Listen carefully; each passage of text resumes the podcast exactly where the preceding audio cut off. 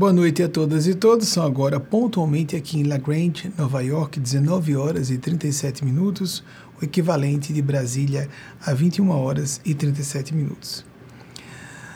Antes de começarmos a temática espinhosa do dia de hoje e necessária, eu queria agradecer em nome dos seres que eu represento, para aquelas pessoas que acreditam que existam esses seres que eu represento, eu estou bastante convencido disso sou beijamente convencido, profundamente convicto. A chegada, nos minutos antes de começarmos a, essa transmissão ao vivo, de 300 mil inscritos e inscritas em nosso canal.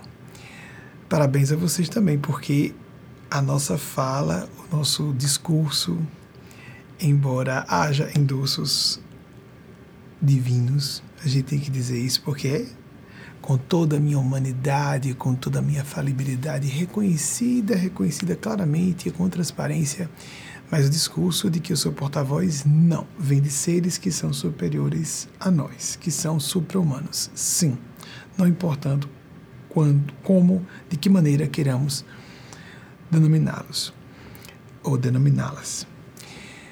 É esse discurso espinhoso, já que vamos falar de um assunto é difícil de digerir, de digerir intelectual, emocional e moralmente, aqui nós não somos populares. Então, se você está no nosso canal inscrito, inscrita e continua por um tempo e por muito tempo, meus parabéns. Como disse certa vez aqui recentemente, eu acredito, vou colocar em minha pessoa para ninguém blasfemar em relação a quem eu represento. Eu me sinto um osso duro de roer. Então fique quem seja muito comprometido e comprometida com a busca sincera da luz espiritual.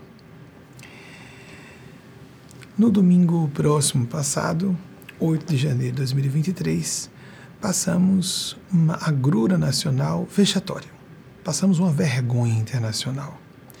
Mas o que é uma vergonha internacional pela importância geopolítica do Brasil, até aqui nos Estados Unidos foi considerado um assunto de segurança nacional o que aconteceu no Brasil. Foi só em termos de extensão, não em todos os elementos idênticos.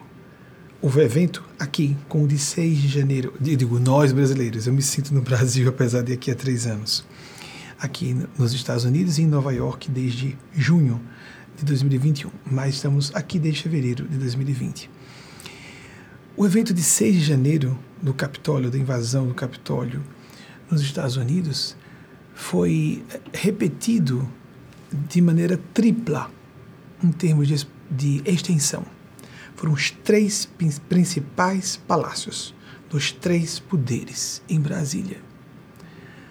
Vandalismo, foi assim que foi denominado na imprensa muito corretamente: vandalismo, terrorismo, crime, e as pessoas não podem, como há esse, esse princípio em direito, alegar ignorância do que estavam fazendo. Não podem, não podem alegar essa ignorância. Sobre isso, teve um evento curioso que eu vou começar a narrar de trás para frente. Nós tiramos a palestra da, do próprio dia do evento, porque, excepcionalmente, por uma disciplina minha de não abrir noticiário nas horas finais que antecedem a nossa conferência ao vivo, eu simplesmente não abri o noticiário e ninguém próximo a mim teve acesso a mim nesse momento. E o espírito Eugênia Spazia, que costuma me ajudar a perceber as coisas, bloqueou tudo. Ela só pediu para ficar repetindo comigo que estava tudo em paz, que a infinita bondade de Deus, a infinita misericórdia de Deus estavam à frente de qualquer evento que ocorresse. E que o 8 de janeiro era um dia histórico, eu não estou me lembrando que data é. Não, é esse 2023. Ficou por isso. Mas de tal maneira eu não precisaria falar isso aqui. Eu faço questão por transparência dizer a vocês. De tal maneira eu joguei imoral, assim mesmo, imoral, entrar no ar, ao vivo, como entrei, sem falar do que acontecia algumas horas em Brasília. Foi uma conjunção de eventos muito curiosa. Eu deveria ser das pouquíssimas pessoas além de Delano e Wagner, que não estávamos, uma série de acontecimentos confluíram para que nós entrássemos alheios ao que estava acontecendo no mundo inteiro. E o mais interessante ainda é que é comum que eu perceba a distância, embora muito pobre minha telepatia, muito pobre mesmo, em relação à mediunidade, muito pobre. Eventos muito menos importantes. Eu peço a Wagner, abre um noticiário.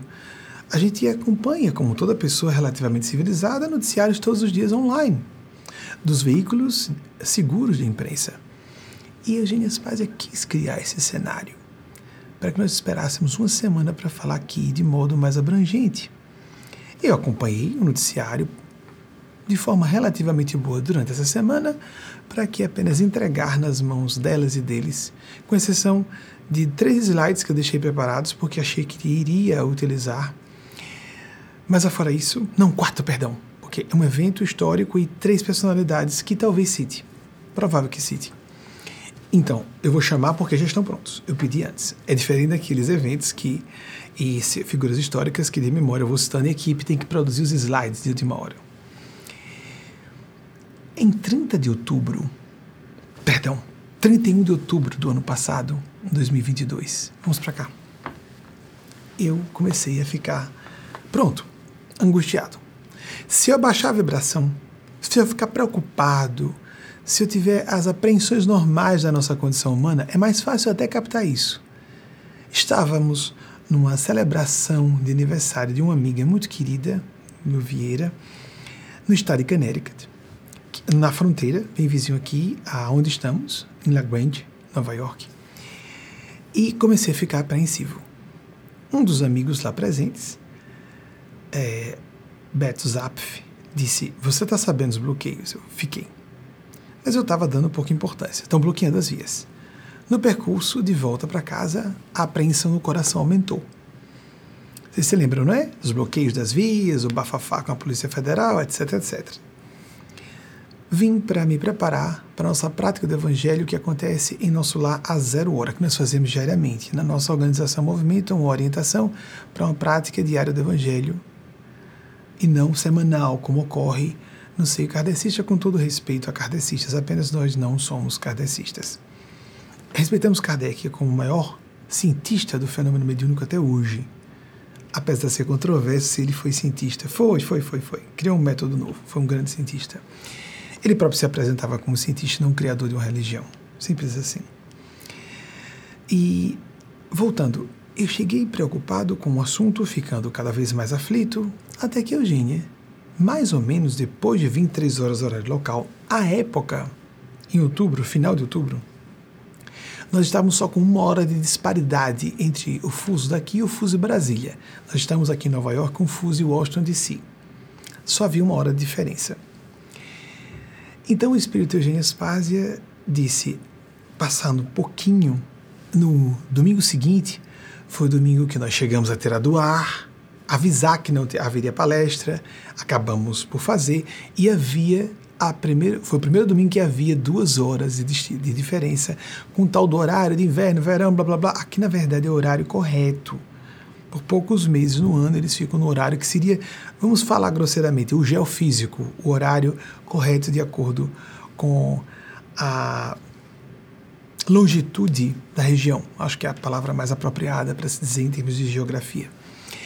E o resto do ano eles passam no, no horário que faz, favorece, não faz, favorece, propicia a economia de energia.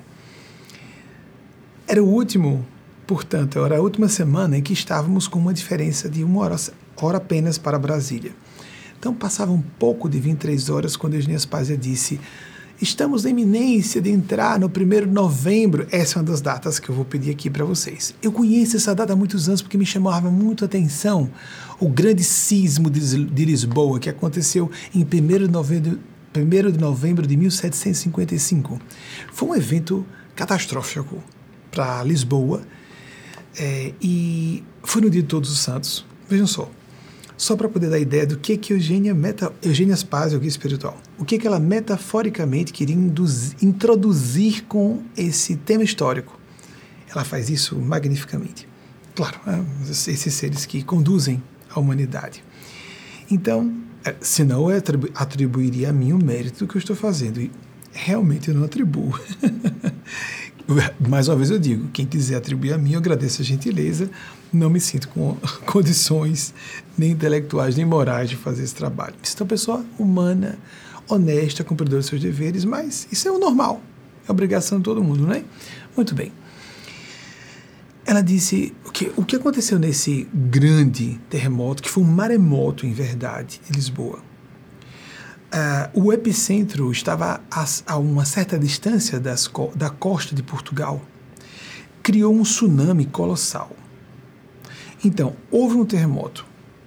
Primeiro, com o terremoto, que apesar do epicentro ser certamente certo, com certa distância de Lisboa, afetou a cidade era de Todos os Santos. Muitas casas com velas acesas, com construções cheias de madeira, ou de madeira inclusive, assoalhos de madeira, aquelas construções do século XVIII e de séculos anteriores. Houve incêndio, houve terremoto e depois houve um tsunami que veio na direção porque, como o epicentro estava dentro do mar, no Oceano Atlântico, varreu Lisboa. Foi uma catástrofe, realmente. Então, quando a gente fez referência, olha, em Brasília, já entramos no, na data de celebração do grande sismo de Lisboa. Aí eu lembrei, sim, eu sei, mas o que, que tem a ver Brasília com o tsunami de Lisboa?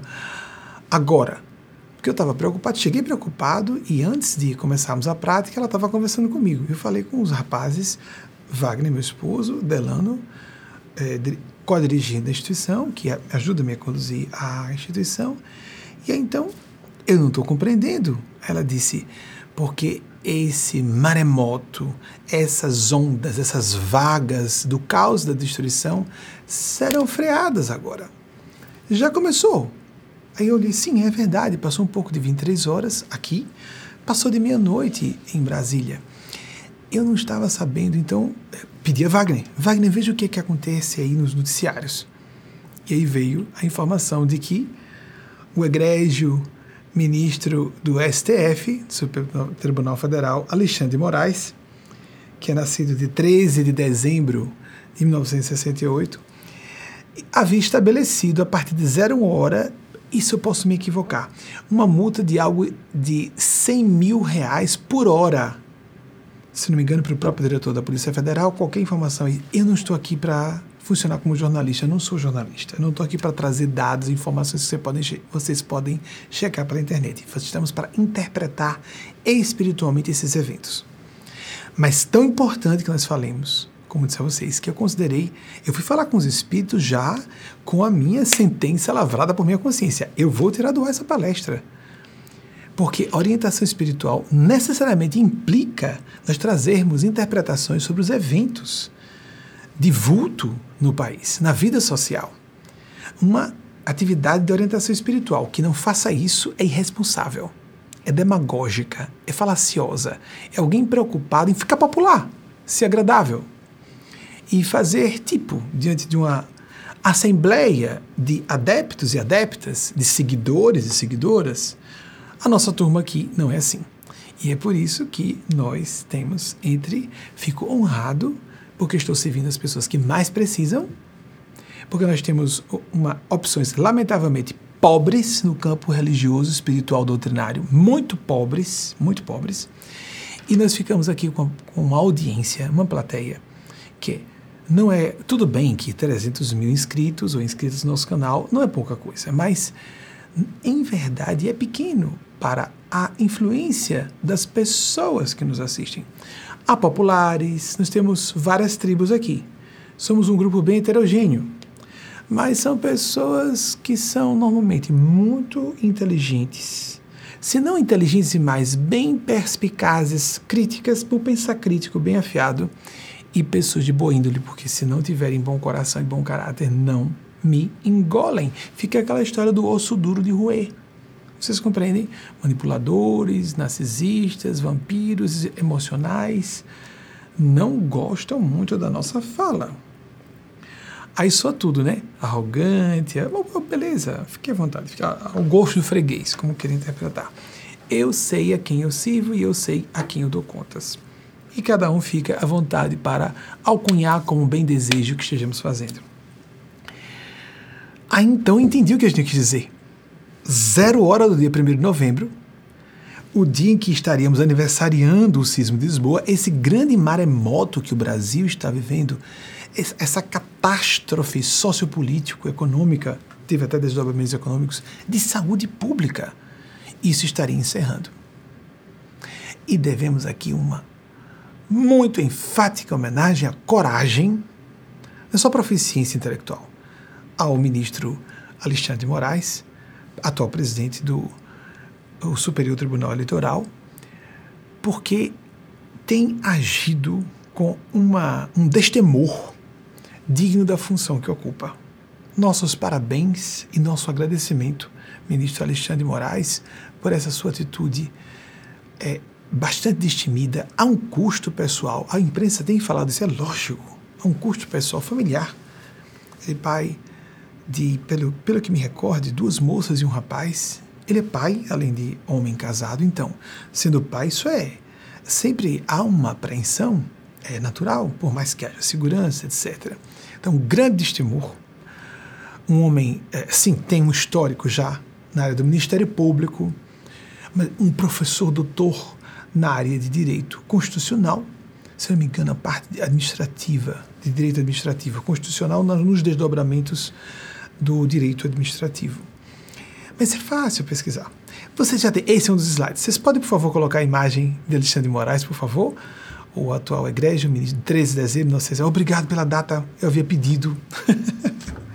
eu havia pedido a imagem. Os próximos eu posso citar as datas também, tá certo? Eu pedi mais três, mais dois, que talvez eu peça. Um de certeza sim. Parabenizar Alexandre Moraes. Eu gostei, teve um, um videozinho desses noticiários que algumas pessoas apoiadoras do ex-chefe do Executivo Federal. Parece que ele nos ouviu, né? Porque ele repetiu a mesma coisa sobre Lula, né? Palavra por palavra. Tá me ouvindo, amiguinho? Tá me ouvindo? A justiça divina existe. A justiça divina existe, não só terrena, como Alexandre de Moraes representa. A justiça divina existe. Quer você acredite ou não. Quem estiver nos ouvindo e representa forças antidemocráticas, ainda que diga que não, não importa o que a pessoa pense, julgue ou ache. A lei de justiça de Deus, ou lei de retorno, tem duas faces: justiça e misericórdia. Misericórdia para quem faz por merecer, justiça para quem precisa receber e merece. Nossa, achei interessante. Foi uma das razões que mais me deram gosto de tirar a palestra do ar, é porque pouco depois estava lá, chefe do Executivo Federal, nem disse nacional, disse federal, como eu falei, francamente, vá se ocupar com outra coisa. Vá ouvir religiosos hipócritas que digam que você está certo. Então, é, milhares, centenas de milhares de mortes durante a pandemia, centenas de milhares segundo diversos especialistas da área científica, autoridades científicas, nós teríamos aproximadamente meio milhão de mortes a menos se a cobertura vacinal completa houvesse ocorrido no tempo certo. E o sujeito fazer uma encenação à base de zombaria, isso é diabólico, de uma pessoa sufocando por falta de um balão de oxigênio. Caramba, esse muito fantoche do inferno.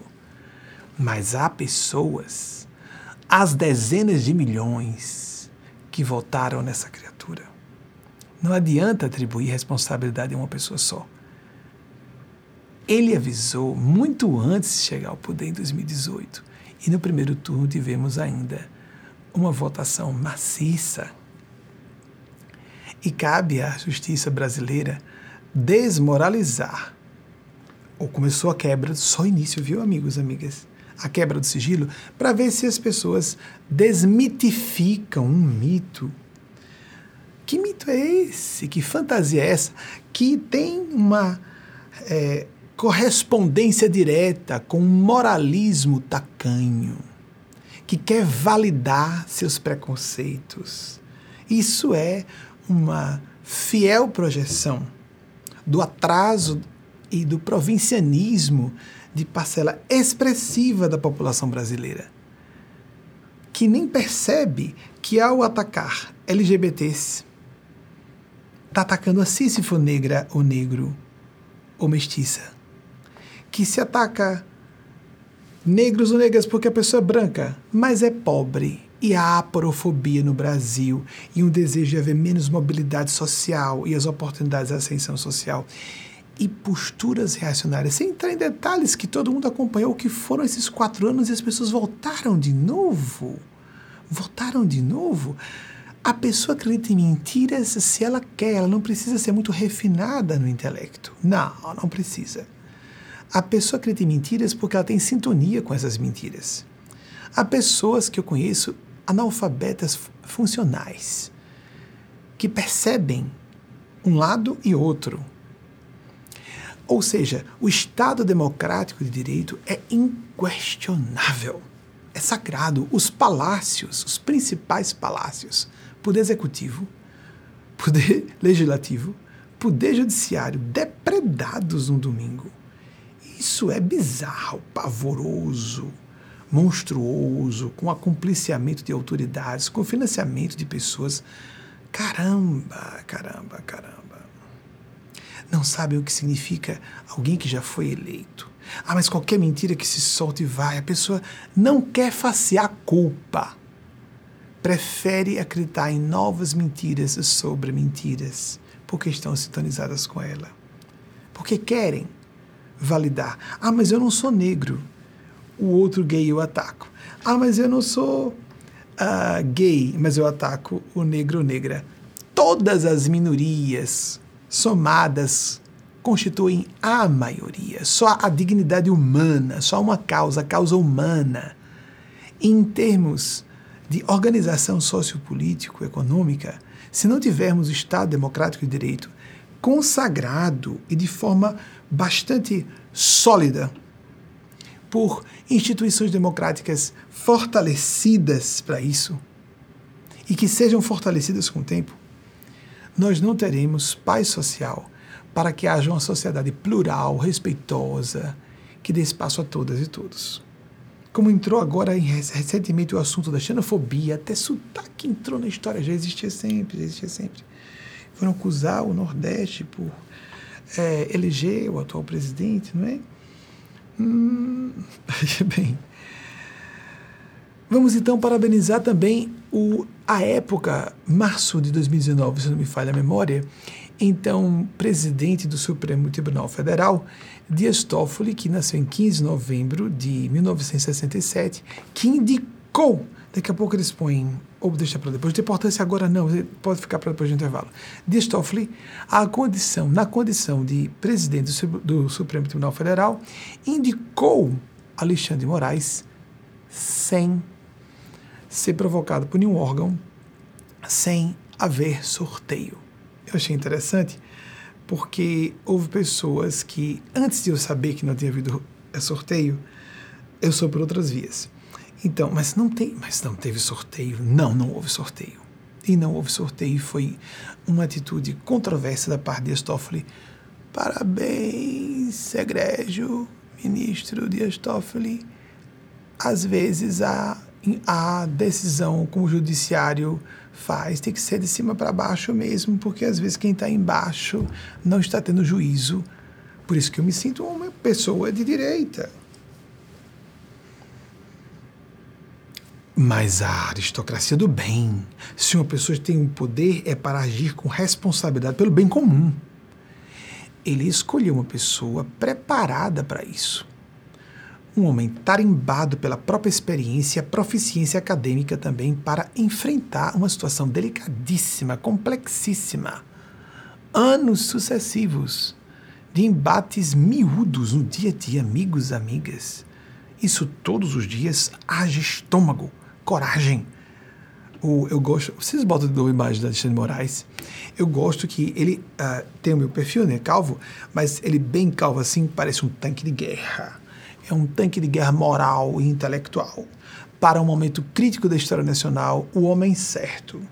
Aí algumas pessoas reclamaram, é, realmente faz sentido, os jornalistas ficaram preocupados, analistas, políticos e comentaristas, é, muito foco numa pessoa só assim é perigoso até para o país. Seria bom que outros ministros viessem a público e outras autoridades viessem a, a reverberar a opinião dele, mas as pessoas não têm, às vezes, a coragem. Sim, ele foi designado para isso, houve uma escolha prévia. Ele foi designado a isso, ele é obrigado a responder quando é provocado, mas Bem, outras pessoas poderiam falar, quando ele age, ele está agindo em nome do Supremo Tribunal Federal, a nossa Suprema Corte. Ele está nesse assunto do inquérito das fake news, respondendo em nome da Suprema Corte. É o Supremo Tribunal Federal quem está respondendo, não é só Alexandre de Moraes. Há isso, mas há uma pessoa com disposição para se posicionar. Eu tinha pedido para deixar mais. Ah, sim, presidente do Tribunal Superior Eleitoral do Brasil, já colocaram com o que eu acabei de falar. É, eu pedi para deixar preparado, mais ou menos, eu poderia vir a citar e fui autorizado. Eu fiquei muito sentido que outro homem distinto da nossa Suprema Corte, o é, ínclito é, ministro Luiz Roberto Barroso, nascido em 15, perdão, 11 de março de 1958, tenha perdido sua esposa nesta semana. Nossas sinceras condolências, ministro Luiz Barroso.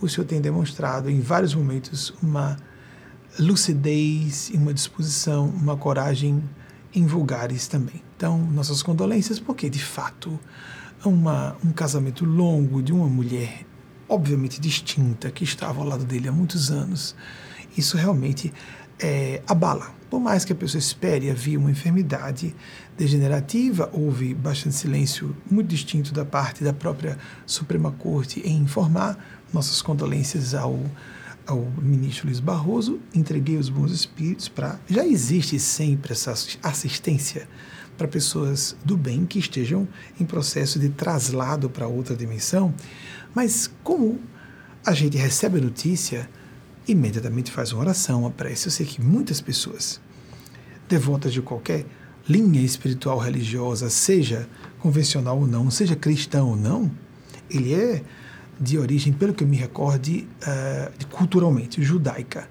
mas ele não professa propriamente a religião judaica, ele é bem uh, aberto espiritualmente, pelo que eu me recorde, sem querer aqui falar em nome dele. É só vocês pesquisarem a respeito do é, ministro Luiz Barroso, Roberto Barroso.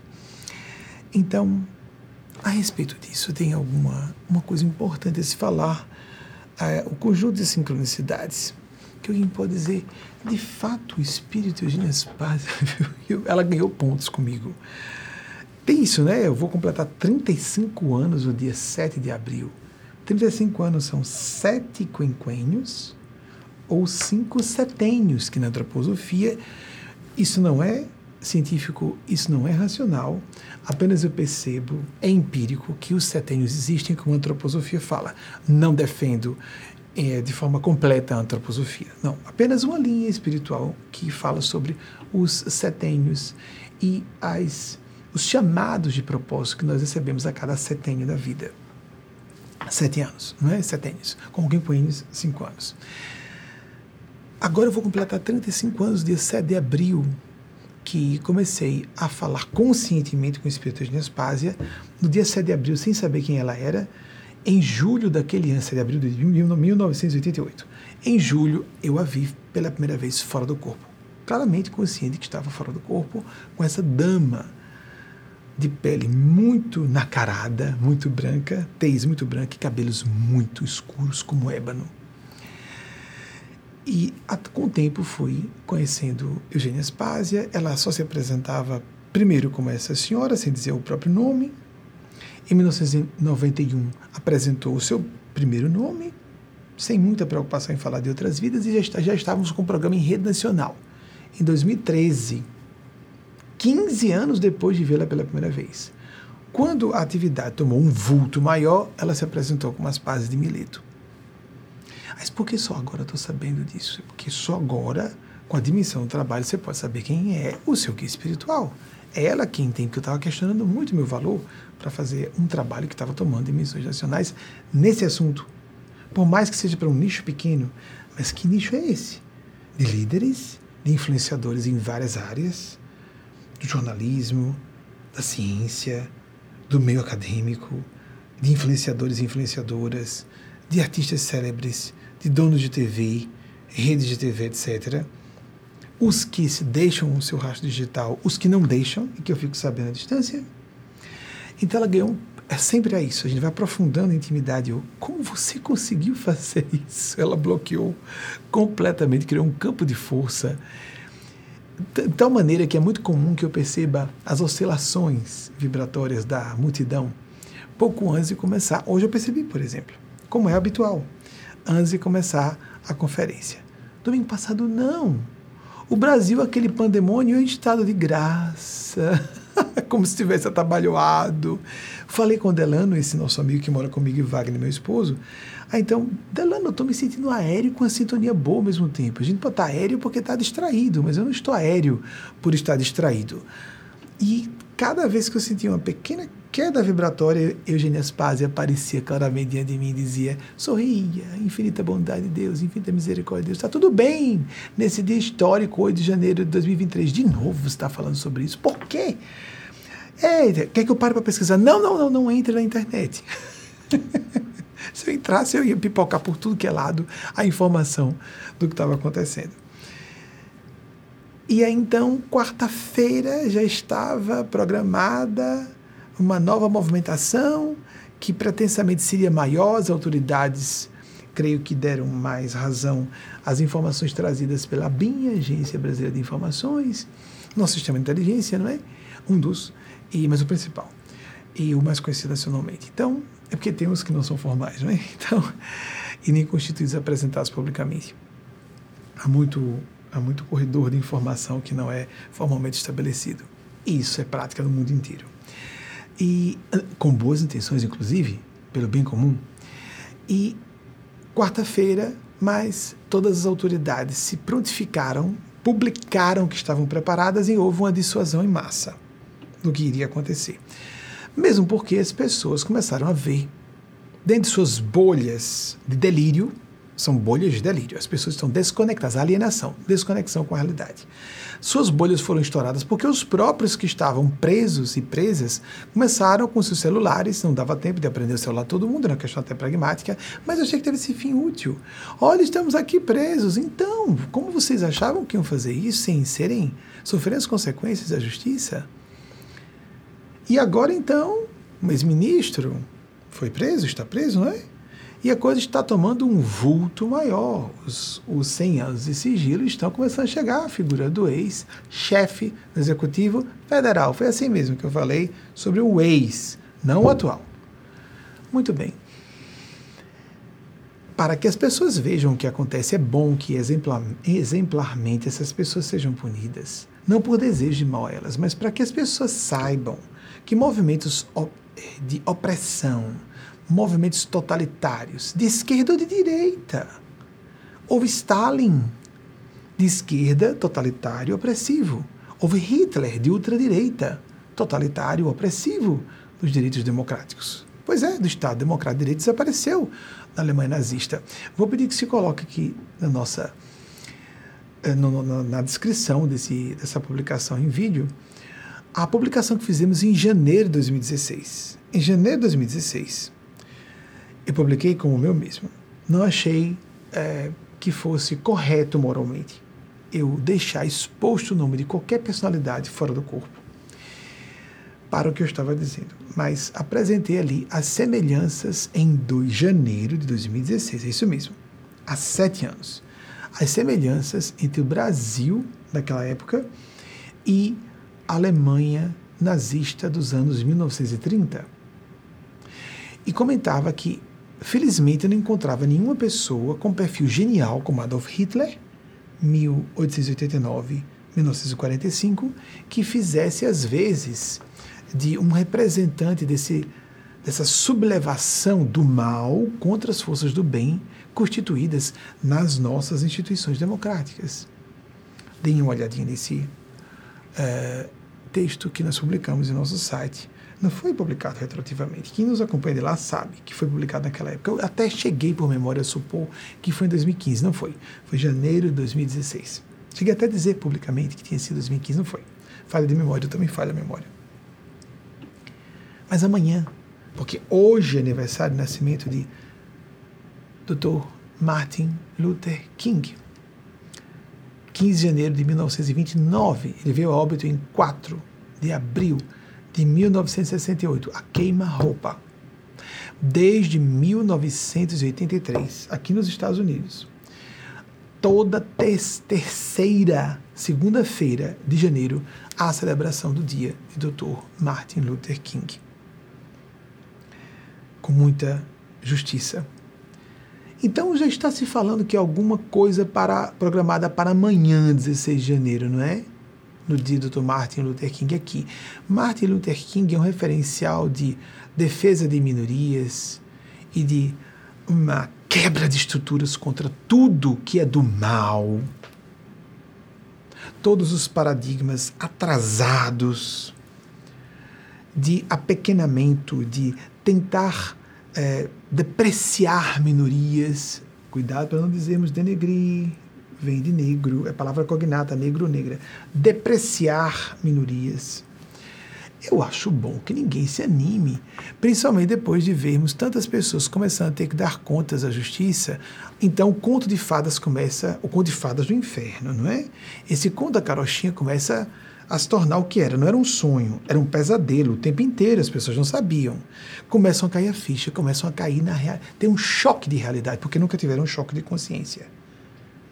Com milhares de pessoas morrendo milhões de pessoas sendo lançadas na vala da miséria, passando fome. Ninguém se sensibilizava. As informações estavam claras. Obrigado. Eu tenho uma dificuldade horrível de ficar elegante no ar. Eu pedi que as moças dos bastidores me ajudassem, que fique esse paletó subindo. Minha postura não é muito boa também, entre muitos defeitos. Eu sugiro que ninguém se anime a fazer nada num dia sagrado, não só para os Estados Unidos, para o mundo inteiro. É formalmente aqui celebrado, mas o mundo inteiro. Sugiro que não. Sugiro que não. Pouco antes de vir para cá, isso eu vou ter que pedir ao pessoal que uh, faça a pesquisa. Essa, esse slide eu não solicitei. Hoje eu não estou abrindo para perguntas porque os assuntos são delicados demais.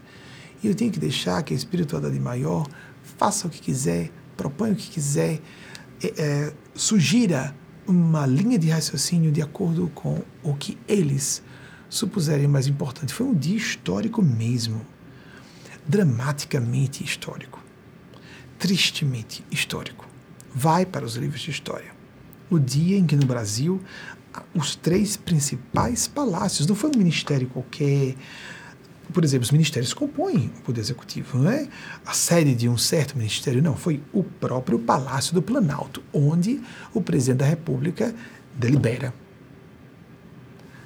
Não foi qualquer tribunal, qualquer palácio dos grandes tribunais que existem em Brasília, foi o Supremo Tribunal Federal.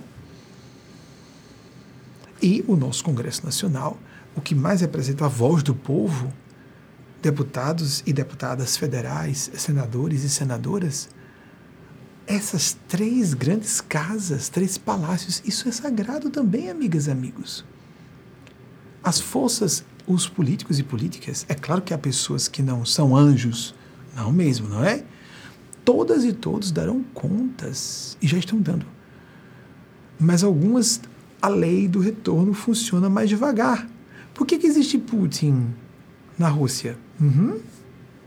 E por que, uma pessoa de bem sofre um karma rápido? Porque merece. Aluno na sala de aula mais aplicado ao bem é como aquele aluno ou aluna que está à frente do professor professora e a professora vê logo o que tem de errado no dever de casa que está fazendo e corrige logo. É uma questão de justiça. Quem está mais aplicado em fazer o bem sofre a lei do retorno rápido. Mas quem não é usado como um títere do inferno como uma marionete do mal, do diabo, das forças. Existem esses gênios do mal. Ninguém brinque com isso. Acreditando ou não, eu sugiro que não brinquem. Não criem. Até para algumas pessoas com boa intenção fazem humor com o assunto, como uma sátira política, bem intencionados, bem intencionadas, evitem. Vão por mim. Eu sei que muitas e muitos ateus e ateias, até bem intencionados, mas não brinquem com isso, porque existe alguém que pode se aborrecer. Alguém com muito poder. E esses fenômenos místicos espirituais, esses seres existem. Os gênios do mal existem, como há os gênios celestes, os dedicados ao bem comum. Então, essas pessoas que não têm merecimento estão agindo como agentes do mal, são, acabam sendo instrumentos, olha que paradoxo, da divina providência para que seja cobrada de uma coletividade inteira um débito coletivo. Depois, esses seres vão dar contas de um karma acumulado, um débito moral acumulado, colossal. Não que acreditando não. Ah, mas eu não acredito nisso não. não. É, o padre já me perdoou. Tá certo. Acredite, não tem importância não. A lei de gravidade não pede licença a ninguém para existir e atuar. Nem a lei do retorno, nem a lei do karma. Fiquemos atentos e atentas. É só a gente seguir a consciência, para quem tem consciência, não é? Porque algumas pessoas não querem sentir culpa. A gente não pode ficar na síndrome de culpa. Isso é ruim. É contraproducente. Nós temos aqui sentir com a culpa. Quem não sente culpa é psicopata. Sentir culpa, perceber que houve um erro, por ação ou inação. Então vamos nos tornar arrependidos, arrependidas ter uma pendência, arrependimento, pendência é uma palavra cognata com pendência. Vamos ver qual é a pendência. Qual foi a causa para minha queda? Como eu posso me compensar por isso? Vir a me ressarcir por um erro que eu cometi? Seja negligência, por negligência ou ação? Falando ou silenciando? Agindo ou inagindo, ou não agindo? Pela inação ou pela ação? Então, mas fugir da culpa. Fugir do medo. Não sentir medo de nada nem de ninguém. Não, pessoas corajosas mas que têm a lucidez de perceber os perigos e se protegem. Sentir medo é para psicopata sem medo também. é só uma questão de inteligência. Mas a coragem não é quem não sente medo, é quem percebe os riscos e corajosamente, aí é a coragem, não é porque não sente medo. Enfrenta os seus medos e se posiciona. Vocês sabem que eu considero mágico místico e uma sinalização de que há muitas forças e fenômenos entre nós e a divindade que nós não compreendemos, estão fora da capacidade humana de, de elaboração de ideias e raciocínios. Mesmo. Muito além da nossa capacidade de associação, dedução, nosso campo de percepção, todos os campos cognitivos. Um deles, desses fenômenos extraordinários das sincronicidades, que, vejam, citei é, o nascimento, hoje, não é aniversário de nascimento de Martin Luther King Jr. Hoje ele completaria, se estivesse encarnado, 94 anos. A morte dele foi prematura esse ponto. Alguém do ano dele ainda está entre nós. Uh, Milan Kandera. Eu acho que a pronúncia é Kandera. É Kundera. É porque é de origem tcheca. Ele é tchecoslovaco. E Kandera, que nasceu em 1 de abril de 1929, publicou no mesmo, olhem só, não só do mesmo ano de Martin Luther King, mas o mesmo ano em que Martin Luther King começou a ser homenageado todos os te, todas as terceiras, houve o decreto, né, para que todas as terceiras segundas-feiras de janeiro houvesse essa homenagem, pelo que lembrem, foi uma um documento uh, promulgado por Ronald Reagan, que era, estava no seu primeiro mandato à época como presidente da República dos Estados Unidos. Pois bem, no mesmo ano, 1983, em que começou, foi definido que seria homenageado o Dr. Martin Luther King, todos os anos, na terceira segunda-feira de cada mês de janeiro, no mesmo ano, foi lançado a principal obra de Milan Kundera, desculpem se eu estiver pronunciando errado, mas foi um bafafá, uma coqueluche, só se falava disso. Eu comprei o livro, apesar de, de relativamente jovem, né? eu ia fazer 13 anos no final daquele ano, eu fui comprar. A Insustentável Leveza do Ser. E eu esperei a, a tradução em português. Então pode ter sido um ano depois, alguma coisa assim. Achei, me perdoem se alguém gostou, mas uma porcaria. Comecei a ler, não terminei. Tá aí a insustentável leveza do ser, ele está entre nós ainda, e no, no mesmo ano em que o seu, aquele que não era só contemporâneo, nasceu no mesmo ano do seu nascimento, que já estava morto desde 1968, antes de completar 40 anos, porque ele só completaria no ano seguinte, como também Candera completaria no ano seguinte. Então, por favor, acho que é Milan Candera. Ele se exilou na França na época do, da Guerra Fria, não é? Porque foi considerado é, alguém que estava se posicionando de forma, é, como é que eu posso dizer? Vamos usar a palavra do passado no Brasil, subversiva, com atitudes antipartidárias. O partido era o comunismo, não é? Ali sim realmente era. Mas era um extremismo de esquerda. Nós temos que fugir às atitudes extremistas, às ideologias que se manifestam de forma extremada. É isso que é perigoso. E não sou pessoa de direita ou de esquerda. Vamos parar com essa bobajada.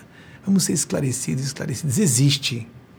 Em alguns momentos, essa definição de esquerda e direita pode se fazer importante. Mas que nós temos que estar, todas e todos, temos que estar em defesa dos ideais do bem comum. Sendo ou não envolvidos com a política, como nós somos envolvidos com a espiritualidade, de pasmar como há pessoas relacionadas à área de espiritualidade e religião que não defendem minorias e querem validar preconceitos de discriminação, manifestações de discriminação que fomentam a violência. Isso é horrível. Vamos ver então, eu pedi mais alguém? A Martin Luther King, vocês devem ter de outros dias que eu tenha citado. Bem, nós vamos pedir nosso intervalo. Hoje vamos tentar fazer tudo um pouco mais rápido. Ficamos com uma preleção muito longa na semana passada, porque a espiritualidade sugeriu que, em vez de abrir perguntas, como faço todas as semanas com eles e elas, que eu fizesse um levantamento de todos os slides de pesquisas que eu solicitei no domingo passado e dos que estavam pendentes, as confirmações de ou figuras históricas que eu havia citado, com data de nascimento e morte, ou eventos importantes na, da nossa civilização humana na Terra, e da, do primeiro domingo do ano. Então, dos domingos de 1 e de 8 de janeiro que saiu do ar. Nos slides de 8 de janeiro, relacionados ao último domingo, então eu vou fazer alguma, algum comentário sobre o que, que eu disse, do que de memória me lembrar, que estava ah, ventilando com vocês a partir de uma pergunta de uma pessoa que foi teve a sua pergunta escolhida a provocar a nossa o nosso o desenvolvimento dos nossos raciocínios. Nós vamos passar um breve intervalo e voltamos logo em seguida. Retornando agora 20 e 31 minutos no horário aqui de La Grande, Nova York, o mesmo de Washington DC e de Brasília, agora passando para 22 e 32. Então, 20 e 32 aqui em La Grande, Nova York, 22 e 32. O YouTube dá um atraso de alguns segundos em tempo real, mas tem esse atraso que não é com as transmissões via satélite, em que havia um atraso de é, milissegundos ou alguma coisa assim. Isso eu não me recordo, até é fácil descobrir na internet. E vamos passar então para os, os slides, a começar do que eu pedi aqui. Eu não citei o ano, mas é, achei que foi, pareceu que foi aquela, aquele, aquele assunto notório, uma informação notória do domínio público que a gente acaba se esquecendo de dizer. Foi 2021, há dois anos, né? 6 de janeiro de 2021. Não tem importância, isso foi. Pareceu-me que eu não disse por conta disso. É, confirmando a, que Alexandre Moraes, eu estava com dúvida, não é? tem de fato duas filhas e um filho. E vamos então começar com os slides. Deixa eu ver se eu vou para o início, que Vaguinho mandou tudo aqui e a equipe que o ajuda. Tudo que a gente exibiu relacionado ao dia 1 de janeiro. Vamos começar então, Wagner, por favor.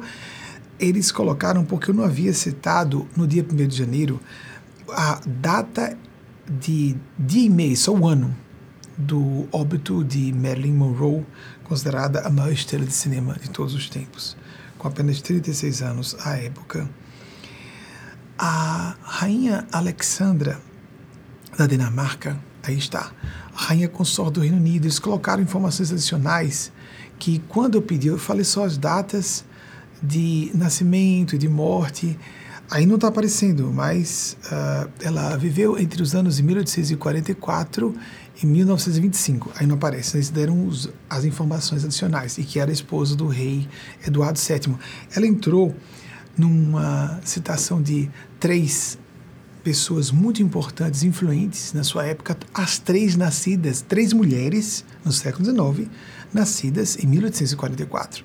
Ela, Sarah Bernard, que desencarnou em 1923 e nasceu no mesmo ano, 1844 e uh, Bernadette Subiru, 1844, 1879. Veio óbito mais cedo porque merecia voltar logo. A duração do reinado de Luís XIV, a confirmação que eles não tiveram tempo de confirmar, de 72 anos de duração, foi o reinado europeu mais longevo de todos os tempos. De Calcutá e as, ela foi fundadora da Congregação dos Missionários da Caridade. Eu citei quando fui falar da data de óbito dela, 1997, tendo nascido em 1910, aquele outro ano mágico.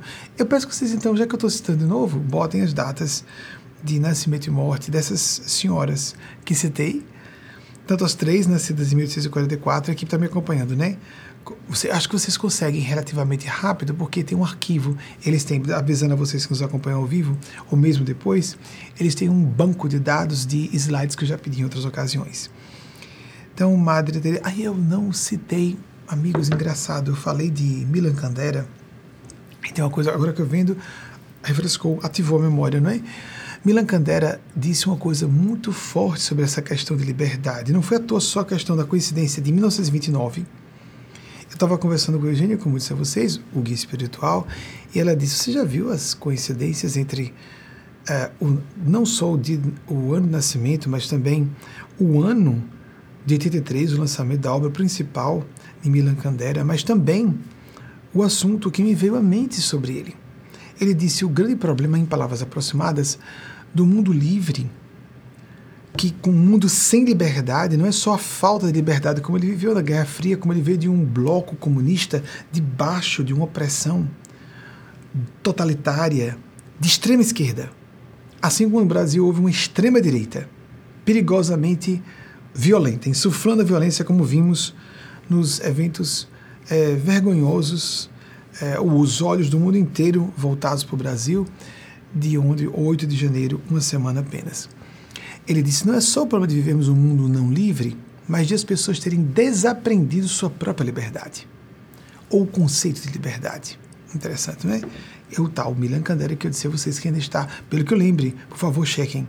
Nasceu em 1 de abril de 29, o mesmo ano de Martin Luther King, está até hoje conosco. Luther King tem 55 anos de desencarnado, vai completar, que veio a falecer fisicamente, materialmente morto, né? É, no próximo 4 de abril, 55 anos, poderia estar entre nós, não é? Ele disse um discurso, um sermão proferido, se não me engano, na noite anterior, poucos dias antes, que gostaria de viver muito. Quem não gostaria, mas que ele não se via completando 40 anos, pelo que eu me recorde. Logo em seguida, ele já estava antecipando, Chico Xavier chamava isso de ver a morte. Precognitivamente, como um homem nobre, sintonizado com as faixas do bem da sabedoria, não importa a religião, ele era um ministro é, de igreja protestante, de linha relacionada, não só o nome dele já indica, né? Martin Luther, é Martin Lutero, não é? o criador da igreja reformada, do cisma da igreja reformada. Seguindo, nós falamos sobre a publicação de O Livro dos Espíritos, 18 de abril de 1857. Eu acredito que foi a questão do, da, da, do dia e do mês que eu só tinha citado antes. A eu tinha eu falado do ano de lançamento e quando apareceu eu disse o dia e o mês. A carta de Freud, que era uma pesquisa pendente para a mãe de um homem homossexual, 1935. Freud foi um homem extraordinário. Nós devemos a ele ter passado uma espada de sabre do bem no tentáculo do mal, da opressão da sexualidade humana. Séculos, séculos de opressão da sexualidade, criando horrores, na minha opinião, inclusive, a Primeira e Segunda Guerra Mundiais aconteceram ainda como efeito retardado e acumulado de séculos de opressão sexual. Eu sei que isso parece exacerbado e polêmico, sem dúvida. Ele até trouxe com a morte de sua filha Sofia, se não me engano, e se não me engano também em 1920, a sua filha preferida, quebrou a doutrina absolutamente. Era uma doutrina, foi uma doutrina psicanalítica, ele chamava da doutrina da libido, criou a, o princípio do Thanatos ou Thanatos para falar sobre a pulsão de morte. Porque ele estava pasmo acompanhando a Primeira Guerra Mundial e a filha veio óbito com a pandemia, uh, vitimada pela pandemia de 1918. Aquele vírus terrível que ceifou aproximadamente 50 milhões de vidas físicas à época, entre 1918 e 1920 aproximadamente. tudo indica que eu tenha desencarnado também nesse mesmo ano, em 1920, na minha última reencarnação, mas isso não tem a menor importância. Interessa hoje. Na Europa também. Era um garoto de 12 anos na época. Lamentável, né? Desencarnar cedo assim. Muito bem. A carta Freud, que eu não havia. O pessoal encontrou essa carta, tinha lido, não sabia que seria facilmente acessível assim. Hoje é uma maravilha a internet, não é? O lançamento do filme Rainha Cristina, é, que foi interpretado por Greta Garbo, e eu acabei dizendo que foi no ano de 1933, o pessoal de fato descobriu a publicação do filme, um clássico do cinema em preto e branco. E o início da carreira de Greta Garbo descobriram a data aí, confirmaram ainda em Estocolmo. Ela é sueca, era sueca né, nessa última encarnação, 1924. O lançamento do filme Sexto Sentido, em 1999, eles pediram que não fosse perdido isso, encarado de reflexão e de estudo. Aqui a população da Suécia tinha aproximadamente 10 milhões de habitantes, tinha ficado pendente, eu citei por causa da, uh, do fulcro na questão da cultura, foco, não fulcro, o foco na cultura é um fulcro, sem dúvida alguma, importantíssimo e um lastro para uma cultura de nível. A Rainha Cristina, que foi interpretada por Greta Garbo nas telas, tentou fazer de Estocolmo uma nova Atenas. Ela já foi proporcionando desde lá atrás, ela renunciou ao trono no ano em que completaria 28 anos.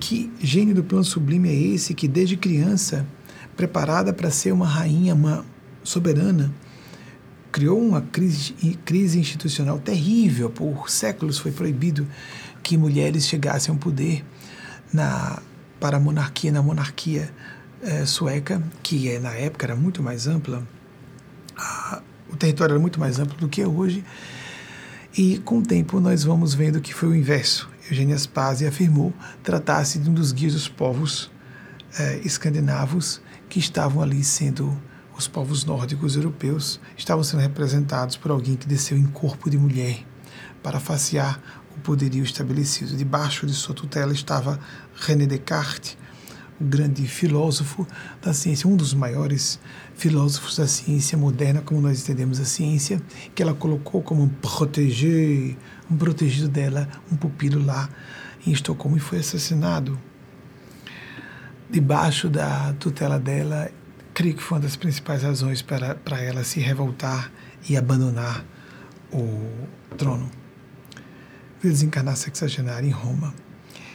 Agora o filho de Mandela pendente para o dia primeiro. Vamos então para Sigmund Freud, que enfrentou essa, esse horror, colocou a doutrina da libido como algo muito importante, a sexualidade reprimida, sobre a maneira que nasceu no período vitoriano, 1856 a 1939, como vocês veem no vídeo. Uh, eu sei que há uma divisão da tela. E Sigmund Freud veio para falar abertamente do horror em múltiplas consequências, creio que bem mais amplas do que o próprio Freud alcançou na época, o que, que de mal acontecia por repressão da sexualidade humana. Logo depois de Freud criar uma base científica ou acadêmica, hoje Freud não é considerado um autor científico. Ele é mais considerado um grande literato da língua alemã. Mas ele nasceu para estar no ápice quando Viena era capital cultural do mundo na Belle Époque um período que se estendeu, em, atenção gente, isso aí é outra informação, entre 1970 e 1914, mais ou menos isso, entre 1970 e a eclosão da Primeira Guerra Mundial. Quando Viena estava nesse apogeu, Freud estava no seu máximo. Não foi à toa. Para ele arrebentar as estruturas que, lamentavelmente, muito em cima da eclosão das duas guerras mundiais, mas então vieram as mega divas de Hollywood, apresentei há pouco Marilyn Monroe, como também a francesa Brigitte Bardot, ambas foram se tornaram ícones sexuais que ajudaram a ser, como foram consideradas, é, predecessoras, precursoras do movimento de revolução e de liberação sexual dos anos 60, dos anos 1960. Aí então, de repente, nós vimos um arrefecer do perigo de uma guerra mundial acontecer novamente. Por mais que haja outras razões, aquela, aquele princípio de dissuasão pelo perigo de destruição maciça, mútua, o que seja, gente louca não falta para provocar uma guerra nuclear de grandes proporções. Muito bem, que prossigamos. Citei uh, Aristóteles com as datas de 384 e 322, como vocês veem. Eu estou vendo porque isso foi da semana passada. Por isso que eu estou aqui acompanhando e vendo na tela com vocês. Do quarto século antes de Cristo e temos citamos William Shakespeare com as datas foram confirmadas em 1564 e 1606, dramaturgo inglês. E pelo que eu me recordo, o que eu falei de William Shakespeare foi: temos cuidado com brincar com os sentimentos alheios, porque nós podemos fazer jogos com as pessoas com os corações alheios e podemos até vencer, mas perderemos a pessoa pelo resto da vida. Agora imaginemos o que pessoas estão perdendo quando elas brincam com sentimentos, os sentimentos de multidões, de coletividades. Elas podem ser cínicas e psicopáticas como forem, podem ser nihilistas, acharem que não vão dar contas a ninguém, como quiserem. Vão dar contas mesmo assim. Pior se demorar. Sempre quando a lei do retorno demora, volta bastante acrescida de peso. É um princípio lógico, até isso. É uma lógica, uma matemática divina a matemática dos anjos. Arthur Schopenhauer, o grande filósofo alemão que viveu entre 1788 e 1788 e 1760, como citei, eles voltaram para, se não me engano, para falar. Não, não, não, não, eu citei sim. Eu acho que citei até duas máximas dele. Uma que eu não tinha citado ainda, que foi quando ele disse que o que as pessoas costumam falar, chamar de destino, de ordinário, não passa de resultado de estupidez e tolice das pessoas, nas suas escolhas. É uma forma de renunciar ao livre-arbítrio e às consequências dos resultados das boas ou más ações, ou das inações. E também acho que citei uma frase, essa sim, esse pensamento sim, eu já tinha citado antes, sobre a sequência, as etapas de desenvolvimento no âmbito da cultura, portanto, da como os movimentos coletivos entendem uma ideia. Primeiro, uma ideia nova. Primeiro, uma ideia nova é ridicularizada, disse Schopenhauer. Depois, ela é violentamente, há uma oposição violenta a ela. E numa uma terceira etapa, isso pode levar séculos para acontecer entre uma etapa e outra. Às vezes decênios, mas muitas vezes séculos. E numa terceira etapa fica autoevidente. Parece que todo mundo já sabia de sempre. Como dizer, ah, mas eu jamais seria escravagista, eu seria um abolicionista se voltasse no tempo. Aquelas pessoas eram muito más. E às vezes quem está falando é, uma, é um escravagista violento, reencarnado com uma educação diferente no século XXI, ou reencarnada no século XXI. Nós não sabemos. Se estivéssemos debaixo do império de outro Zeitgeist, da mentalidade de outra época, como nós realmente agiríamos? A ponto de, por exemplo, pessoas como Thomas Jefferson, que foi presidente norte-americano, no, viveu entre o século XVIII e XIX, chegar a ser condenado. Ele morreu no dia. Olhem só que coisa impressionante. Dois ex-presidentes, pelo que eu me recorde, nos Estados Unidos morreram no dia 4 de julho, no dia que é considerado a Revolução Americana, 1776, não é? 1776. Ele não ah, alforriou seus escravos, e escravas. Alguém vai dizer, mas é por que, que ele não. Eu estou dando minha opinião. Vocês podem ficar à vontade de discutir.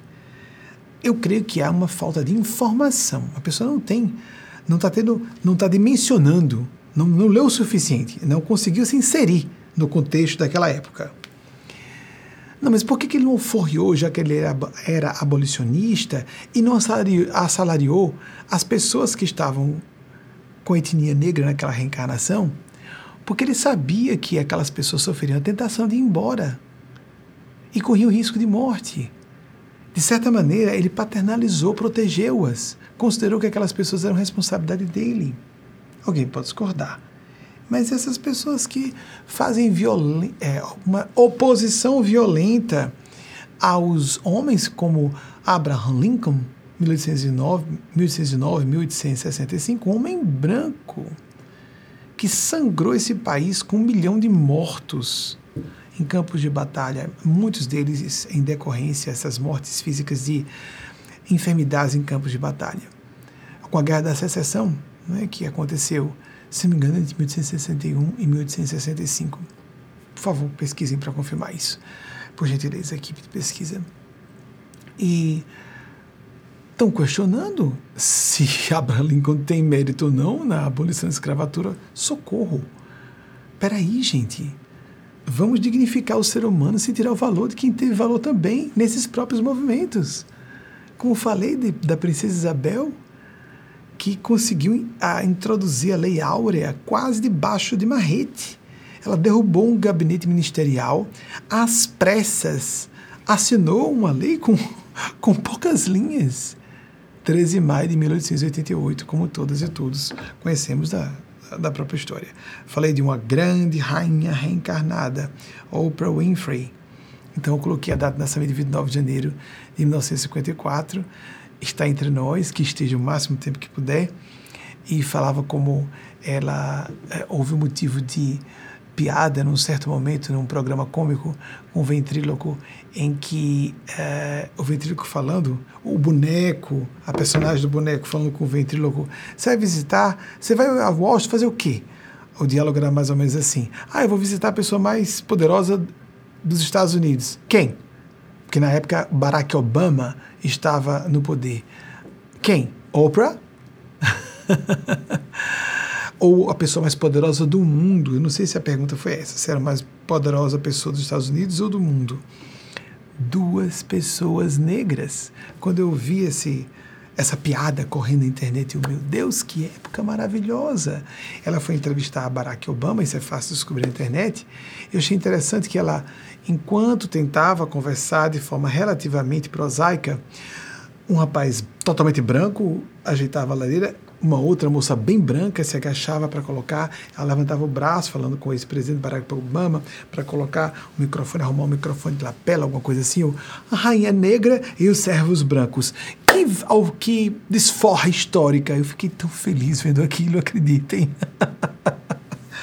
Eu tenho um quindi especial pela raça negra, pelo até por razões dessa encarnação. Fui cuidado por um rapaz pouco mais velho que eu, era um rapazinho eu era criança de 5 anos, que era negro, José Roberto, Zé Roberto.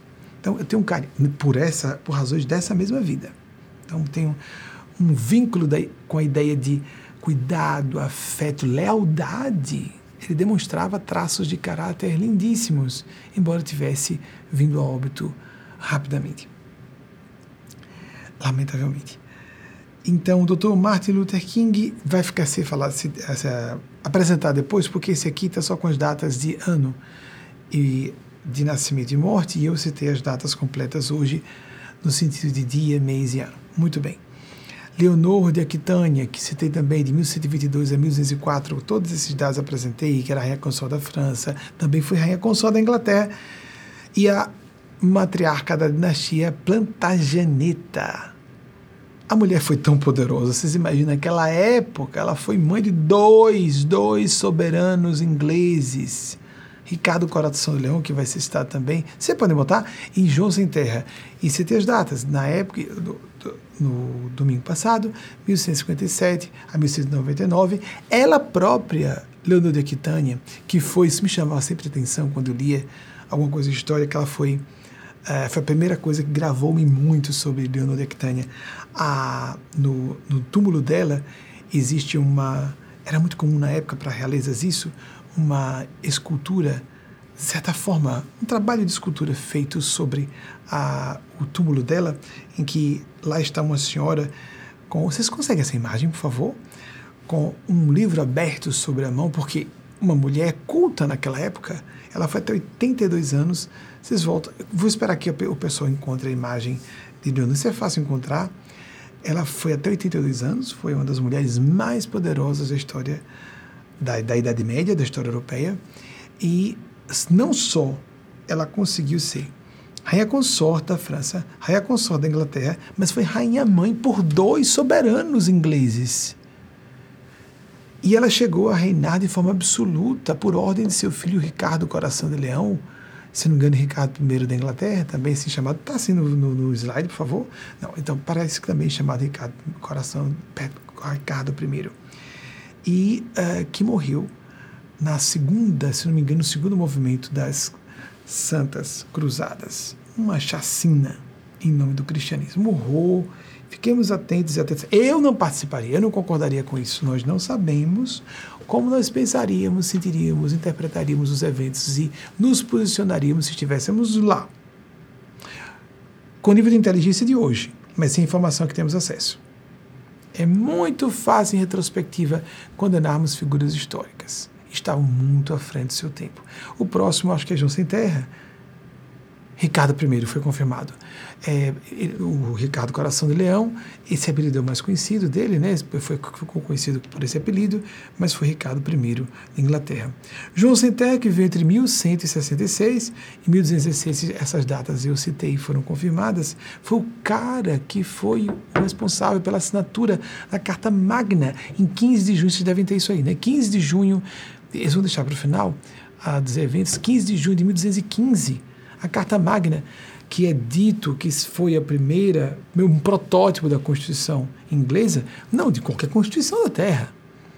E isso foi uma, algo de extremamente vanguardista que a gente tem que acreditar ao povo britânico e os povos anglofônicos de uma maneira geral, que frearam os movimento de ditatorial, não, de absolutismo monárquico, como foi o caso que citei também, Elizabeth I, com essas datas, de 1533 a 1603, a monarca, uma monarca da Casa de Tudor, que foram poucos, inclusive, a, a, também, depois vai ficar no final, quando citei o início da, da Casa de Tudor, logo depois do final da planja, Plantageneta, de quem Leonor de Aquitânia foi a matriarca, autores que dizem que ela teve mais poder do que seu pai, Henrique VIII é, que houve o absolutismo em seu ponto máximo em uma era de grande prosperidade, principalmente com a derrota da Grande Armada.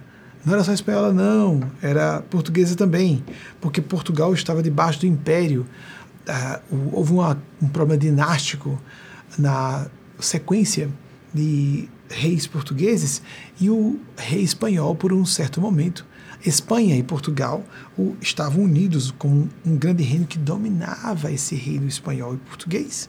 Geminados, os dois, os dois impérios praticamente cobriam a terra. As duas, as duas frotas somadas, a portuguesa e a inglesa, e a espanhola, eram imbatíveis. Em 1588, Elizabeth I, graças a problemas climáticos, venceu, derrotou a Armada Espanhola, que é, não era só espanhola, era também portuguesa. Isso não é dito muito. Falasse sobre o Império Espanhol, mas não era só o Império Espanhol, o português também estava junto. Eram as duas maiores armadas do mundo, a Armada Invencível, assim foi chamada. É outra data para vocês pesquisarem que não estava prevista, 1588. Ela foi de tal modo influente que aí foi que eu citei William Shakespeare, porque um era um uh, um dramaturgo da era elisabetana, assim chamada, como tem a era vitoriana. Lembra que eu falei de Freud como um homem que viveu na era vitoriana e foi muito influente, o caso William Shakespeare, dentro da era elisabetana. Seguindo, você tem Mathieu, que cantou uma versão de uma barcarola, um estilo musical muito conhecido. Vou pedir que novamente aqui coloque a interpretação. Ela nasceu em 1946, uma intérprete francesa que me encanta desde a minha infância, nos anos 70. Meu pai biológico gostava muito dela e eu passei a gostar mais ainda, ouvindo a, as suas interpretações em francês.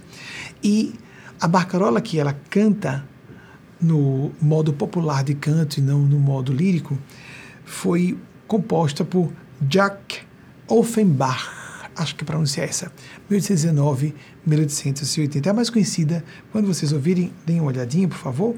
Vocês vão reconhecer no link, se quem tiver interesse. Né? Foi apenas, não me recordo em que contexto exatamente apareceu, e eles quiseram, os nossos instrutores, instrutores espirituais, que eu registrasse tudo isso como estímulo à pesquisa, à leitura de todas e todos vocês.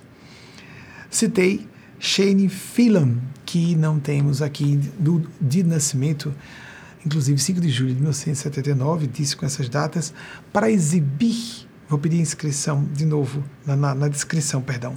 Na descrição, temos 300 mil inscritos hoje, inscritas, é outra coisa. Na descrição dessa publicação, o vídeo é Seasons in the Sun, que eles publicaram, que eu me recorde, foi produzido em 1999. Creio que foi isso. É, mas é fácil descobrir. Em preto e branco. E eles falam sobre o luto e a saudade. Isso é fácil encontrar também a, a, na internet a letra. Eu vou dar só o link para o vídeo. E em seguida citamos Santo Ambrósio, que vem entre 340 e 397, considerado o homem mais inteligente encarnado, o homem vivo mais genial, porque era capaz da proeza de ler sem mover os lábios.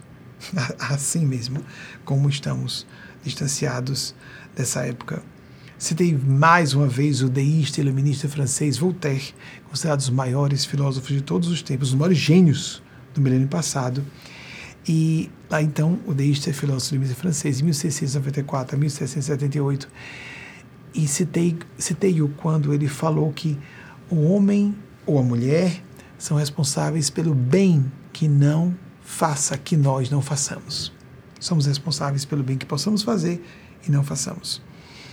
Citei Victor Hugo, o grande literato da literatura universal. Eu lembro que eu estava com a dúvidazinha se era 1802 ou 1803 o nascimento, mas inclinado para 1802, 1802 a 1885.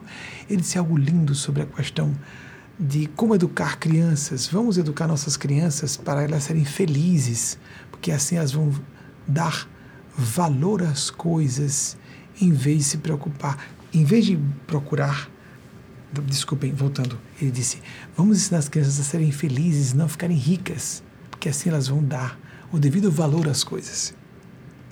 Interessante essa, esse sentido de felicidade amplo, que tem a ver com consciência, com valores, com focar o bem comum. Desde cedo, uma criança apresentar um talento e a gente dizer como você pode vir a ser útil ao bem comum com essa sua aptidão desenvolvida. Se tem Winston Churchill, não à toa, vejam só, com o seu nascimento, o ano de nascimento e de óbito, 1874, 1965. Vários historiadores dizem um dos maiores, o maior britânico de todos os tempos e um dos homens, se alguém pode dizer que alguém que salvou o mundo, Winston Churchill, porque ele realmente enfrentou sozinho com a, como podemos dizer, meu Deus, o estoicismo belicoso, mas também aplicado para a vida é, civil, do povo britânico para a sanha genocida da máquina de guerra de Adolf Hitler.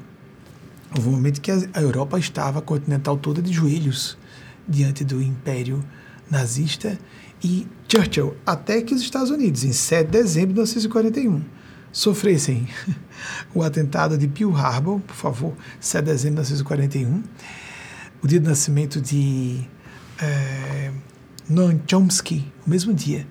Noam Chomsky estava completando 13 aninhos naquele dia, porque ele é de 1928, também no dia 7 de dezembro. Então, vocês põem esses slides, você tem recentemente, então devem, deve ser, devem ser fáceis de serem é, cavalcados nos nossos arquivos digitais da equipe.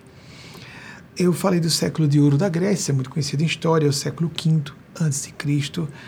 Aspásia de Mileto, a esposa, uma hetera, criadora de uma escola de filosofia, mestra de Sócrates, começou-se a falar o que nós falávamos há um tempo. Ela, como professora de Sócrates, foi a criadora do pensar grego. E agora começou a se questionar se realmente não seria nos meios acadêmicos essa polêmica começou a se estabelecer. Vamos ver o andar da carruagem desses debates acadêmicos.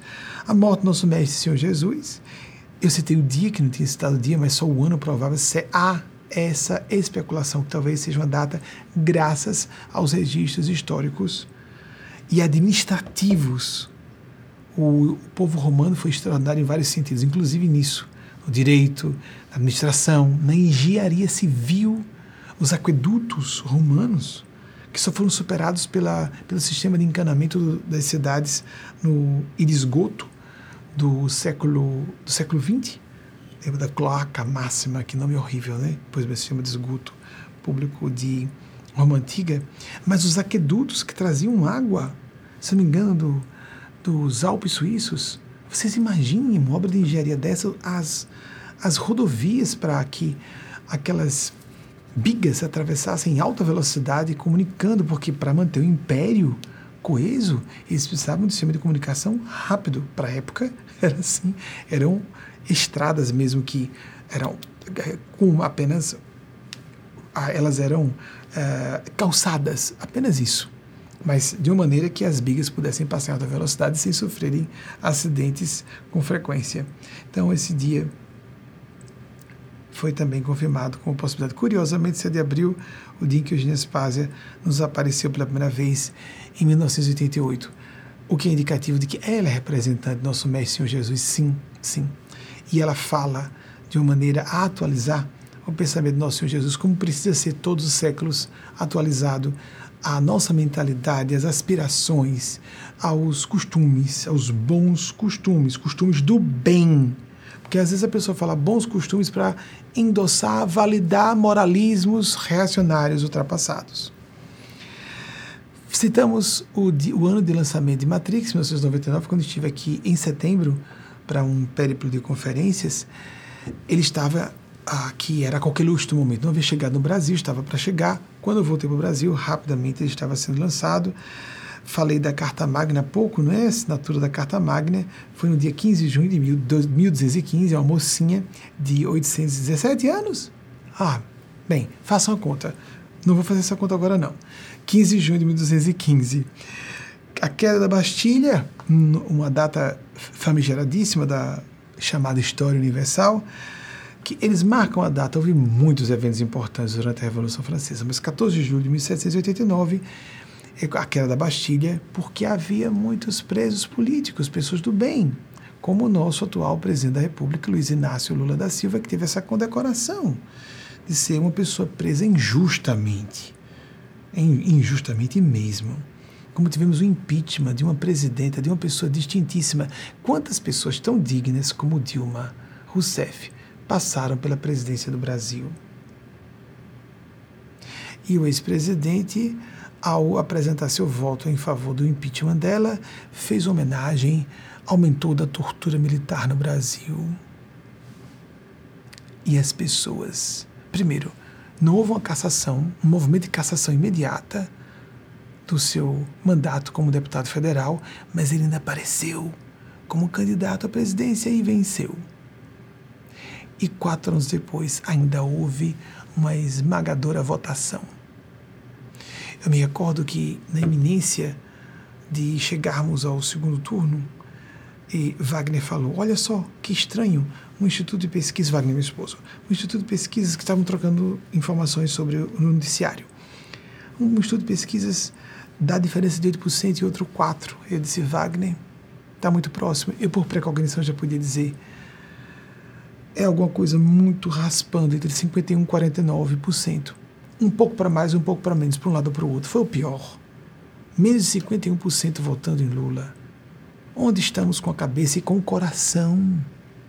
Não precisa de uma inteligência especial, precisa de um pouquinho de bom senso e boa vontade. Aqui nos Estados Unidos isso é bom, no Brasil tem um sinal ruim. Bem, é um pouco das duas coisas, não é? Depende da perspectiva. Muito bem. Seguindo a dinastia Tudor, que de fato eu tinha citado, tinha começado em 1485, encerrando a Plantageneta e começando com o avô de Elizabeth I. A dinastia Tudor encerrou com Elizabeth I. Elizabeth I, não a segunda que veio a óbito agora, em, no dia da Natividade de Nossa Senhora, 8 de, é, 8 de setembro, 8 de setembro do ano passado. E os clássicos, essa Plantageneta, 1485, e os meus no Instituto já mostraram 1485, como citei, e também foi confirmada na semana passada. O álbum de meus clássicos e Mateta, de fato, foi lançado em, mil, em 2018, como havia citado também. O caso Humberto de Campos, que Chico Xavier sofreu provocação de pesquisa em 1944. E aqui é de hoje, pendentes de Rio de Janeiro. Pronto. A data marca da Revolução Norte-Americana, já citei aqui também, hoje também, 4 de julho de 1776. E a Revolução Gloriosa. Eu não disse gloriosa, falei outros nomes dela. Eu falei que tinha sido chamada uma revolução sem sangue, etc. E citei o ano de 1688, que ela é mais conhecida como Revolução de 1688. 101 anos antes da Revolução Francesa, marcada na queda da Bastilha em 1789, como acabei de mostrar no slide. E, no entanto, foi o suficiente para derruir definitivamente qualquer possibilidade de absolutismo na monarquia inglesa. Por isso ela existe até hoje. Porque foi cada vez mais restrito o poder das realezas a partir dali. São excelentes no processo de sobrevivência.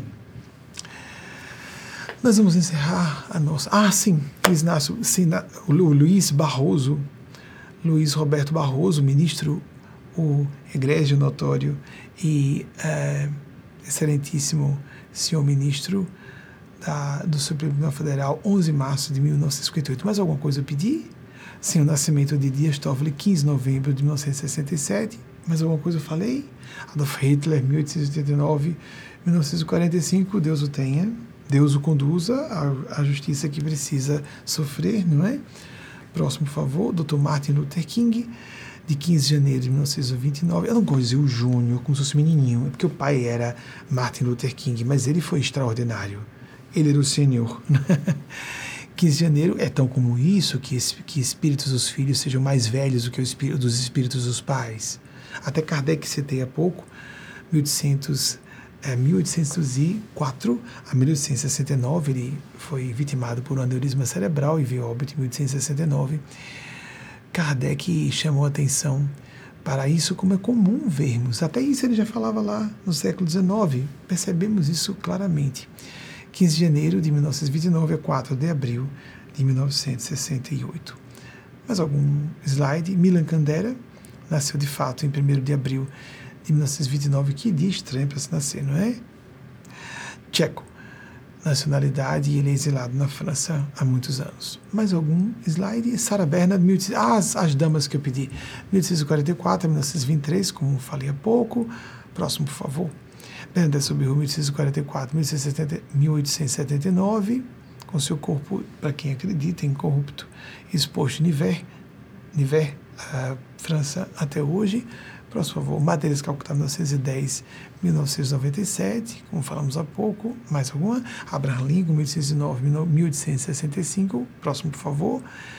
O sismo de Lisboa, 1 de novembro, eu acho bom sempre botar o, a sinalização de primeiro, não é 1 de novembro, é 1 de novembro, de 1755, próximo por favor o evento da invasão do capital dos Estados Unidos, a gente já chama de 6 de janeiro. 6 de janeiro, por isso que eu falei o 6 de janeiro, que é de 2021. Quando a gente fala 11 de setembro, todo mundo já sabe, 2001. Então, 6 de janeiro de 2021. Próximo, por favor. De Todos os Santos é o dia 1 de novembro, já era na época, não é? E uh, a terceira, segunda feira de todo janeiro foi oficializado esse dia de Dr. Martin Luther King Jr., acho que devia ser sênior, em 1983. Próximo, por favor. Pandemia de 1918, que teve início e fim nos anos que apresentei, e disse como aproximados, eu estava aproximando o final, não o início que realmente eclodiu em 1918. Se chamava de gripe espanhola, começou aqui nos Estados Unidos. Se chamava de gripe espanhola porque a imprensa espanhola, espanhola declarou antes, noticiou isso antes porque havia uma intenção de aquela questão de desinformação em época de guerra, não dar força ao inimigo, mas começou aqui nos Estados Unidos. Houve três ondas da pandemia só aqui nos Estados Unidos. Próximo, por favor. A Guerra da Secessão foi de fato de estava com um pouco de dúvida, insegurança com as datas 1861 a 1865. Próxima, ainda tem Lei Áurea, 13 de maio de 1988, todo mundo que passou por bancas escolares no Brasil deve se lembrar, não é? Tirar esse mérito de uma mulher que nasceu branca na realeza para ser soberana. Ela sabia que estava perdendo a coroa, que estava correndo risco de perder a cabeça. Ela era mãe, os filhos poderiam ser mortos por isso. E as pessoas não darem valor a isso. É claro que Zumbi dos Palmares tem valor e todas as pessoas que brigaram pelo Dia de Consciência Negra. Nós, inclusive, fizemos uma palestra exclusiva sobre o assunto. Mas como tirar o valor de uma mulher que poderia estar mais preocupada no século XIX nascida para governar o país? Qualquer chance que ela teve, como por exemplo a, a lei do ventre livre foi chancelada, foi promulgada por ela em 1871, noutra oportunidade rápida que ela teve, a primeira que ela teve quando o pai viajou. Ela três vezes foi regente do Brasil. 81, perdão, 71, 1871, em, entre 1876 e 1877, e no período, se eu não me engano, ai, 88, foi 87, 88, 88, 89? Eu tenho a impressão que foi entre 87 e 88. Próximo, por favor. No período 76 e 77, 1876 e 1877, foi quando esteve aqui na Feira de Ciências de 1876 para comemorar os 100 anos dessa outra data que eu apresentei para vocês, da Revolução Francesa. O imperador do Brasil era o quinto maior império do mundo na época o Império Brasileiro. O imperador do Brasil, então, na Feira de Ciências, colocou aquele aparelho no ouvido. Existe uma foto. Vocês procuram essa foto, gente? Meu Deus, isso fala em inglês. Ele era fluente em 12 idiomas. Bem, parece que ele ficou muito pudico em usar o poder que estava simbolizado em seu anel e aí perdeu um dedinho, não foi? Só um dedinho, podia perder a mão, mas perdeu só um dedinho porque era um homem de bem e talvez tenha voltado para reinar o Brasil de forma democrática como ele era. Nós tivemos imprensa livre no Brasil, Rio de Janeiro, achincalhava à vontade a figura do imperador, sem ele tomar conhecimento disso. O Rio de Janeiro teve uma imprensa livre no século XIX, em pleno século XIX, não sei se por vias democráticas nós estamos com Dom Pedro II de volta à presidência da República. Vocês fiquem à vontade para acreditar, não. Isso aí é um assunto de crença. Eu creio que seja o próprio. Com Teresa Cristina, inclusive. Não sei se estou falando de Janja. Janja. Muito bem. Seguindo. Parabéns aos dois. A derrota da invencível, Armada Invencível, 1588, mais por Sua Majestade os Ventos, não é? Muito bem. E há o clima, que está para nos, está nos colocando no encruzilhado histórica. Sobrevivemos ou não? Próximo, por favor. Ataque a Pearl Harbor, 7 de dezembro de 1941, quando Noam Chomsky estava aniversariando seu 13º aninho de vida. Próximo, por favor. Noam Chomsky, nascimento de 7 de dezembro de 1928. Próximo, por gentileza. Acabou, não é? Então, vamos encerrar você tem um dever moral. Se você concorda com as linhas gerais da nossa principiologia, da deontologia da nossa organização Movimento, que é de uma congregação de devotos e devotas de Maria Cristo, nosso Mestre Senhor Jesus, do Arcanjo Budo Gabriel, da Santíssima Trindade, segundo as teologias e doutrinas cristãs de um modo geral. Agora vejam, se nós colocamos apenas duas figuras de homem, duas figuras que representem o divino masculinas, tornemos isso um número em percentual, 66,6%. E isso se converte numa dízima periódica infinita, 666, 666, 666. O patriarcado é a besta do Apocalipse. Se nós não colocarmos o terceiro elemento em vez de uma pomba, um animal, para representar o espírito, ou espírito de novo, vai-se nos idiomas neolatinos que apresentam o gênero para uma figura também masculina. Isso é blasfemo. Deus não pode não ter feminilidade em si. Deus é o absoluto. Qualquer tentativa de definir Deus é o inefável, é o incognoscível. É o que a mensagem que Eugênia Spazia, que foi Bernadette Sobiru no século XIX, ela sim se apresenta, trouxe Maria Cristo e publicamos na semana passada, mas como a palestra do ar vai ser exibida agora ao final dessa nossa conferência de hoje, 15 de janeiro de 2023. Só a figura feminina, apenas a figura feminina afirmada, representa uma dízima periódica infinita 33,3 33333. Isso representa a perfeição segundo a psicologia analítica, a psicologia de Carl Gustav Jung, 1875-1961. Acho que seja necessário exibir novamente Carl Gustav Jung. Se você moralmente. Apresentem de novo Carl Gustav Jung, Kardec também, a data de nascimento e morte. de Kardec, de 1804 a 1869, Kardec e de Jung, porque não estamos com frequência, mas devem ser estudados. Jung, 1875 a 1961. Se você concorda com a nossa deontologia, ainda que com reservas, se nós podemos discordar aqui e ali de um ou outro tópico, você tem o dever de passar adiante. Porque no meio de agrupamentos de família, de grupos de amigos, haverá aquela pessoa que ficará silente, não dirá nada, mas pode ser salva do suicídio, pode ser salva de processos de distúrbios mentais graves, pode ser salva da falta de propósito a viver, pode viver angustiada por uma falta sua. Lembremos que Voltaire falou: o ser humano é responsável pelo bem que deixe fazer. Passe adiante. Você se inscrever é bom no canal, porque você vai receber os avisos de quando a palestra vai começar, o que for. Assistir ao vivo, excelente. Você faz a participação, compõe a participação mystique, esse processo, estarmos juntos, unidas, num processo de integração com esses seres. Mas pode assistir durante a semana, pode passar adiante. Pode criar o sininho, apertar o, a, a opção de ser chamado, chamada para as notificações nossas publicações. Pode fazer a sua parte, portanto, em ajudar nossa organização, movimento, a salvar mais vidas em nome desses seres, mais vidas em nome desses seres que representamos. Uma excelente semana para cada uma e cada um de vocês. Natividade de Nossa Senhora, celebrada em 8 de setembro, é segundo as tradições cristãs. Próximo, por favor. Allan Kardec, em 1804 a 1869. Próximo, por favor. Ou não temos ainda é, Jung, Carl Gustav Jung, 1875 a 1961. Eu pedi mais alguma coisa? Não. Uma excelente semana para cada uma, cada um de vocês, para todas e todos nós. Faça a oração, da oração um hábito diário. Faça da prática do Evangelho, se possível, uma prática diária.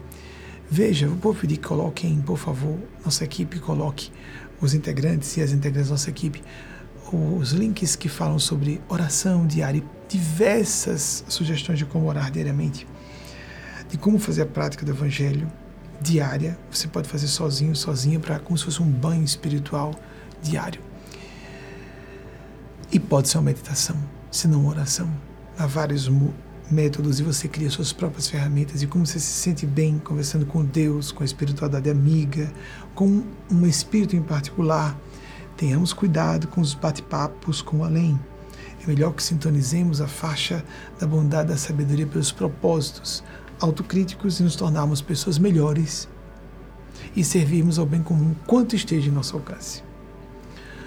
Receba um beijo fraterno da minha parte no coração de cada um e cada um de vocês e com os Espíritos de Gênios Paz e Mateus Anacleto agora invoco essas bênçãos dos Cristos de Deus da divindade para cada um e cada um de vocês e seus entes queridos e projetos pessoais. Assim seja. Com vocês, então, a nossa videomensagem produzida em torno da Epístola Semanal de Maria Cristo, que foi recebida na semana passada e vai ser exibida porque a palestra foi tirada do ar. Até o próximo domingo, se a Divina Providência assim nos autorizar. Assim seja.